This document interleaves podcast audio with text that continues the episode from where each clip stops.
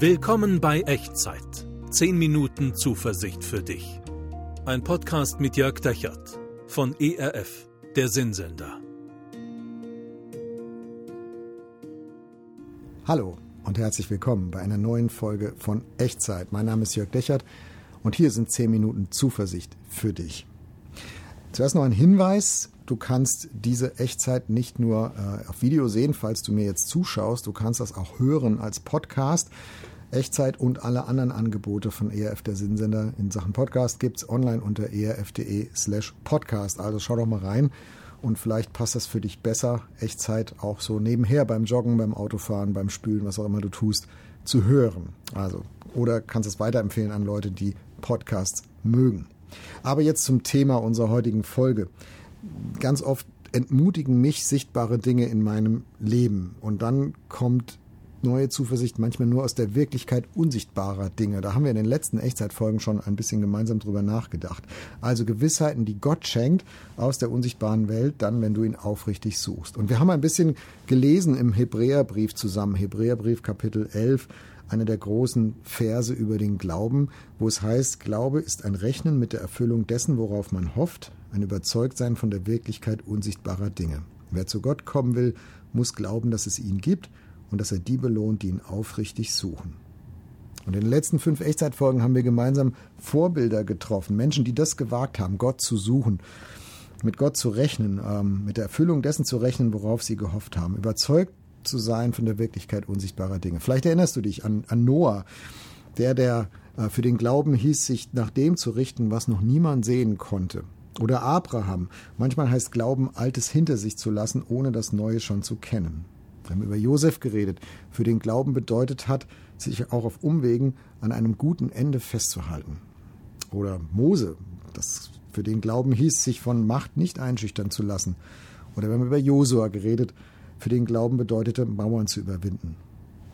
Diese Leute und noch viel mehr, die werden in Hebräer 11 als Glaubenshelden genannt, in Anführungszeichen.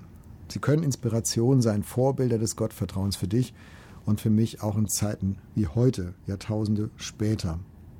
Und all diese Leute zeigen auf etwas, was sie selbst nicht mehr erlebt haben. Oder besser gesagt, sie zeigen auf jemanden. Und das, beziehungsweise den, schauen wir beide uns heute zusammen an. Denn Glauben heißt, dem zu folgen, der dir vorangeht. Und dazu nehme ich dich nochmal mit rein in den Hebräerbrief, aber ein Kapitel später, Hebräer 12, Verse 1 und 2. Ich lese es dir vor weil wir eine solche Wolke von Zeugen um uns haben, lass uns ablegen alles, was uns beschwert und die Sünde, die uns umstrickt. Lass uns laufen mit Geduld in dem Kampf, der uns bestimmt ist, und aufsehen zu Jesus, dem Anfänger und Vollender des Glaubens. Ich finde, hier stecken vier wichtige Verben drin, die Tu-Wörter, also da, wo was passiert. Manchmal sind sie der Schlüssel zum Verständnis von so einem Bibeltext. Vier Verben finde ich hier. Haben, laufen, das Ablegen, und das Aufsehen. Und die schauen wir uns der Reihe nach jetzt an. Zuerst das Haben.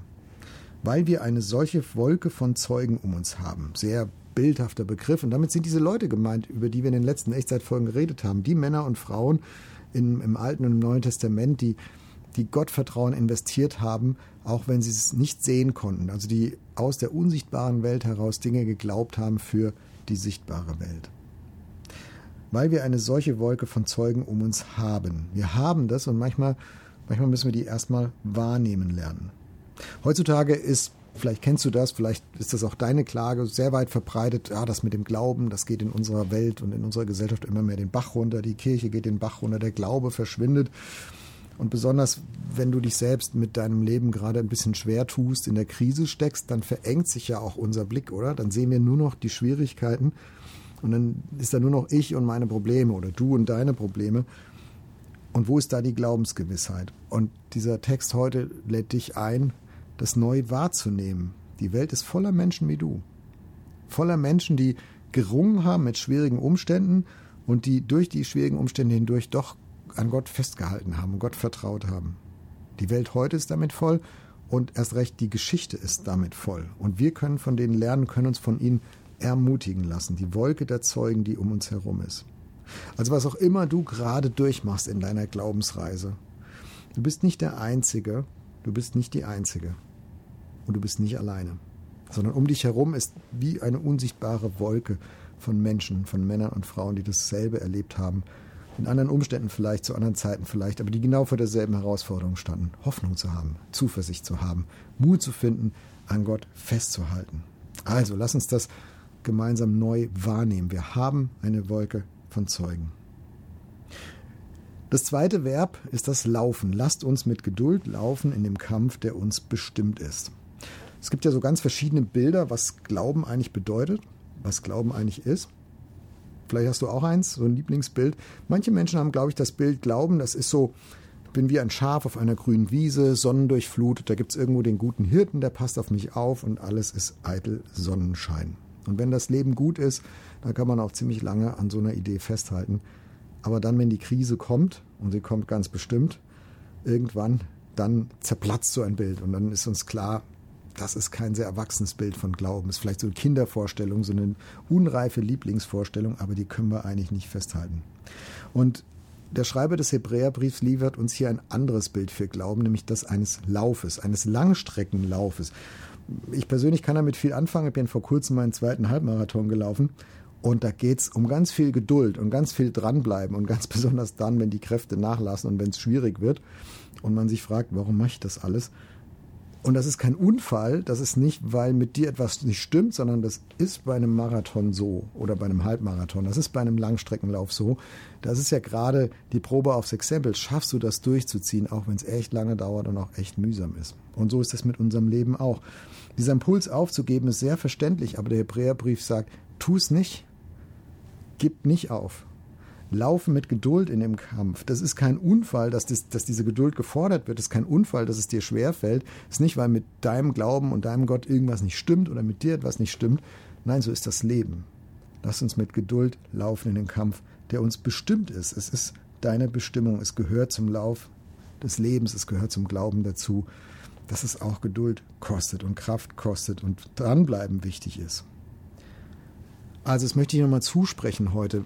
Wenn es dir gerade schwer fällt, in den Umständen, in denen du bist, in der Krise, in der du vielleicht gerade drin steckst, an Gott festzuhalten, dann möchte ich dir das zusprechen. Es ist nichts falsch bei dir. Das ist nicht ein Unfall. Das ist nicht, weil an deinem Glauben irgendwas kaputt ist oder weil in Gott irgendwas kaputt wäre. Es ist Teil deiner Bestimmung, solche Zeiten auch durchzustehen. Aber du musst es nicht alleine tun. Denn da ist mindestens schon mal die Wolke der Zeugen, Männer und Frauen, die das auch alles erlebt haben. Also das ist die Hoffnung, die der, die der Schreiber des Hebräerbriefs hier macht. Lasst uns laufen mit Geduld, es ist unsere Bestimmung, es ist normal sozusagen. Und das Dritte, ablegen. Lasst uns ablegen alles, was uns beschwert und die Sünde, die uns umstrickt. Das ist wie beim Halbmarathon. Als ich da gelaufen bin, habe ich natürlich so dünne Klamotten wie möglich angezogen und nicht noch einen Schlüsselbund eingesteckt und noch einen Rucksack aufgezogen oder irgendwelche schweren Schuhe angezogen, sondern so leicht wie möglich. Alles abgelegt, was jetzt nicht zu dieser Aufgabe gehört, damit ich eine Chance habe, das zu schaffen und da gut durchzukommen. Keine, ich bin keine Umwege gelaufen, logisch.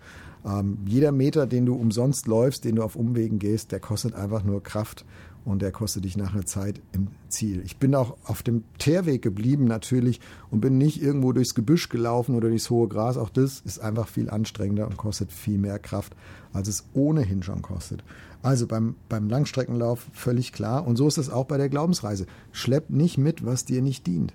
Schlepp nicht mit dir, was dich nur belastet und beschwert und letztlich davon abhält, am Ziel anzukommen und dir das Ganze noch schwerer macht, als es ohnehin ist.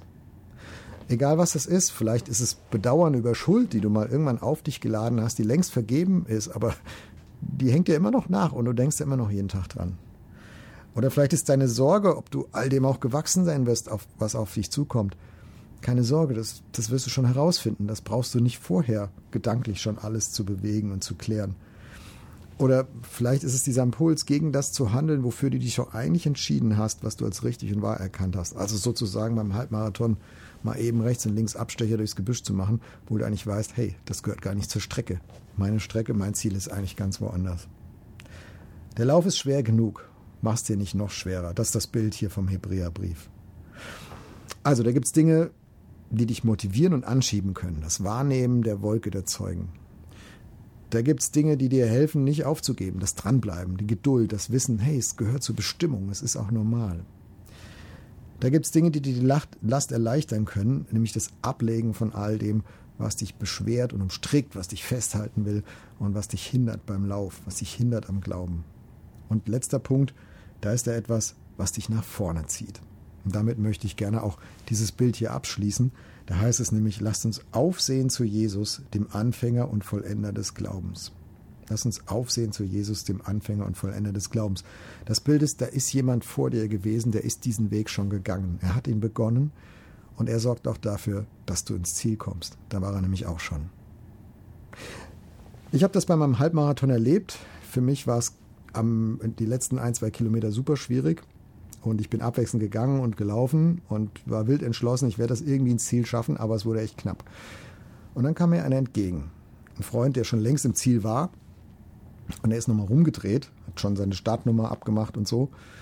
Und ich war ganz verwirrt erst, was, was, warum kommt er mir entgegen? Und er hat dann gesagt, ich bin gekommen, um dich ins Ziel zu bringen. Und dann hat er mir auf dem ganzen letzten Kilometer immer wieder Mut gemacht, mich immer wieder ins Ohr geflüstert, hey, du schaffst das, bleib dran, komm, wir machen es zusammen. In meinem Tempo, so gut ich halt konnte und hat mich tatsächlich ins Ziel gebracht. Und so ist Jesus. Lass uns aufsehen zum Jesus, auf Jesus, auf Christus, auf den Anfänger und Vollender des Glaubens.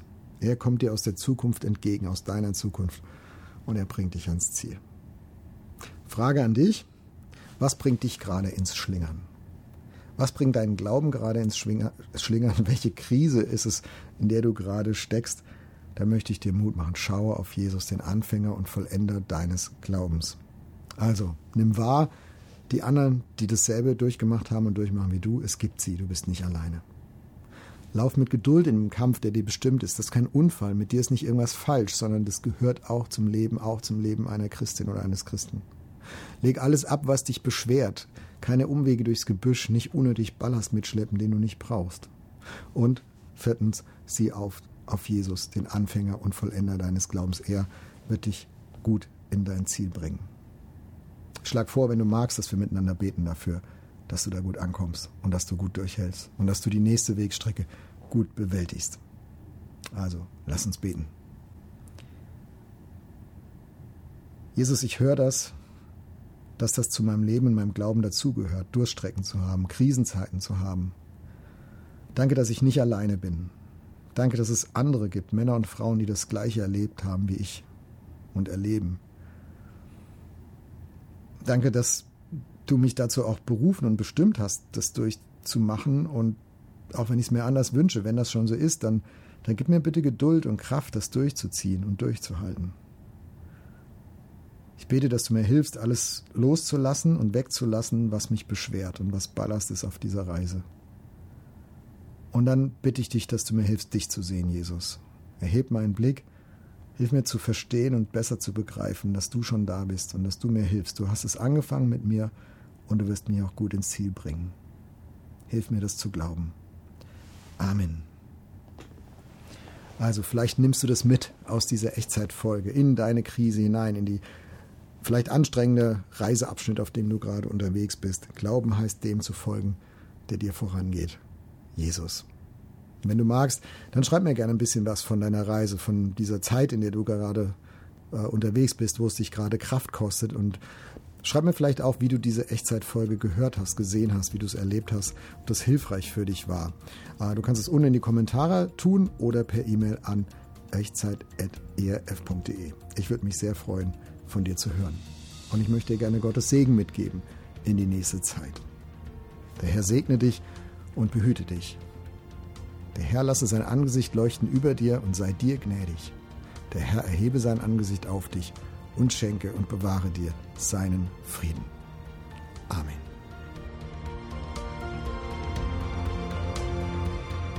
Das war Echtzeit.